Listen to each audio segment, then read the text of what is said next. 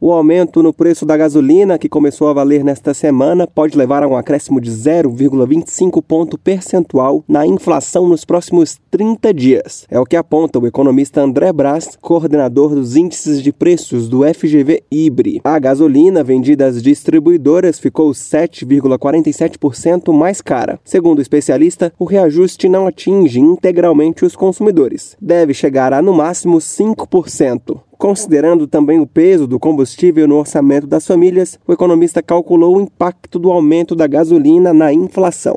Considerando que esse aumento pode chegar a 5% e levando em conta que a gasolina também compromete 5% do orçamento familiar, a gente teria um impacto nos próximos 30 dias na inflação em torno de 0,25 ponto percentual. Só que como esse reajuste está valendo já a partir de janeiro, e ainda faltam aproximadamente uma semana para o mês ser concluído, uma pequena parte desse movimento já deve influenciar a inflação desse mês.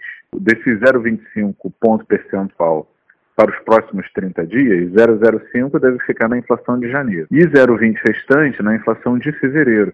O economista afirma que o impacto da alta da gasolina será mais sentido pelas pessoas de classe média, que usam veículos particulares para se locomover. Os mais pobres não devem sentir nenhum prejuízo, o que seria diferente se o reajuste fosse sobre o diesel. Nós teríamos um impacto inflacionário maior, porque o diesel é o combustível usado pelo frete rodoviário, pelas máquinas no campo, é o combustível que movimenta o ônibus urbano. Então, como o diesel tem um compromisso de ser o combustível, né? Para execução de outras atividades, um aumento de preço nele pode causar um espalhamento das pressões inflacionárias. Braz explica que ainda é cedo para projetar o impacto dos combustíveis na inflação de 2023. Segundo o especialista, no nível internacional, há uma tendência de desaceleração da atividade econômica, o que pode diminuir a demanda por petróleo e baratear os combustíveis. Por outro lado, o economista diz que o temor quanto ao equilíbrio fiscal do país é um risco que tem como resultado a des desvalorização do real frente ao dólar, o que na atual política de preços adotada pela Petrobras pode puxar o preço dos combustíveis para cima. Reportagem Felipe Moura.